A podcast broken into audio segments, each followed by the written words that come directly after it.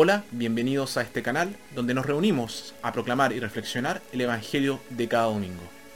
Este domingo vamos a reflexionar sobre la solemnidad de Cristo Rey. Al mismo tiempo, este domingo es el último domingo del ciclo B en el año litúrgico.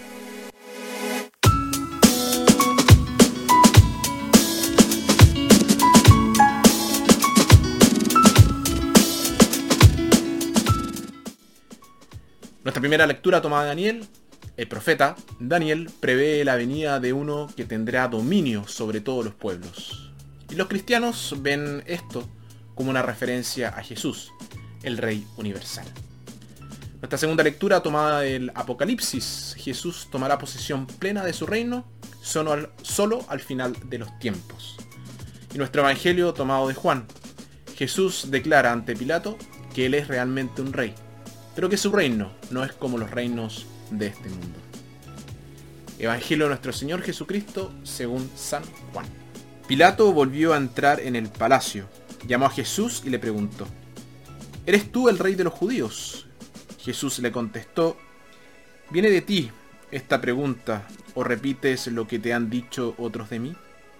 Pilato respondió, ¿acaso soy yo judío? Tu pueblo y los jefes de los sacerdotes te han entregado a mí. ¿Qué has hecho? Jesús contestó, mi realeza no procede de este mundo. Si fuera rey como los de este mundo, mis guardias habrían luchado para que no cayera en mano de los judíos. Pero mi reinado no es de acá. Pilato le preguntó, entonces, ¿tú eres rey? Jesús respondió, tú lo has dicho, yo soy rey. Yo doy testimonio de la verdad y para esto he nacido y he venido al mundo. Todo el que está del lado de la verdad, escucha mi voz. Palabra del Señor.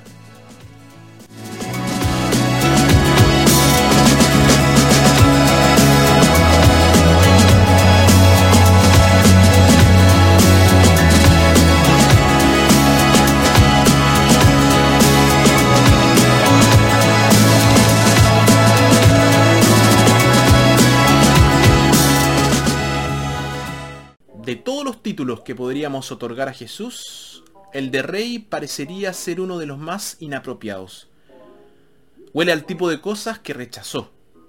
Cuando pensamos en un rey, pensamos en un trono, una corona, un palacio, una gran riqueza, poder, prestigio, un séquito de sirvientes y por supuesto un ejército.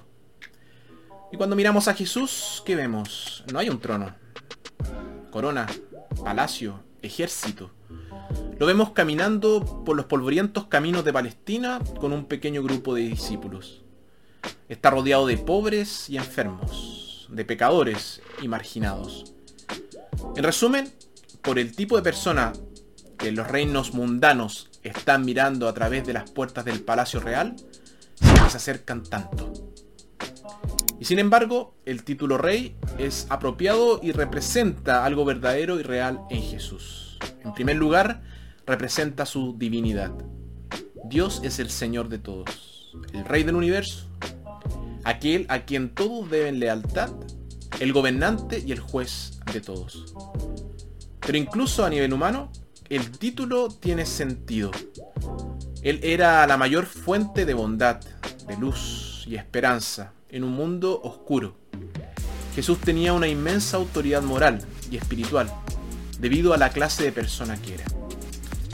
Su presencia podría cambiar más allá del reconocimiento la vida de quienes lo rodean.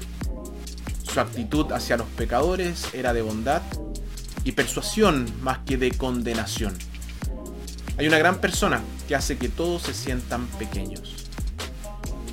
Pero la gran persona hace que todos se sientan bien.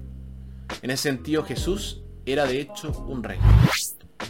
Tenemos que distinguir entre autoridad e influencia, por un lado, y poder y control, por otro.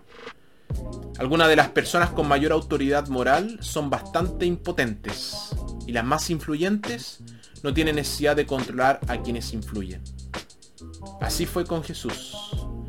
Pilato tenía poder sobre la gente. Jesús tuvo influencia sobre ellos. Jesús hizo sentir su presencia simplemente por el tipo de persona que era. Había una autoridad silenciosa sobre todo lo que decía y hacía. Y así habló de un reino, el reino de los cielos. Su reino representa todas aquellas cosas que el mundo no representa, pero que en el fondo anhela. Todo lo que es correcto y verdadero, todo lo bello, lo justo y lo bueno. Su reino habrá llegado cuando se haga la voluntad de Dios para nosotros y para la creación. Aunque Cristo Rey no necesita ni quiere soldados ni tanques, pero sí necesita guerreros, personas que estén listas para luchar por la justicia, la verdad y la paz. Se libra una batalla entre el reino de las tinieblas y el reino de la luz, el reino de la mentira y el reino de la verdad, el reino del mal y el reino del bien. ¿De qué lado estamos?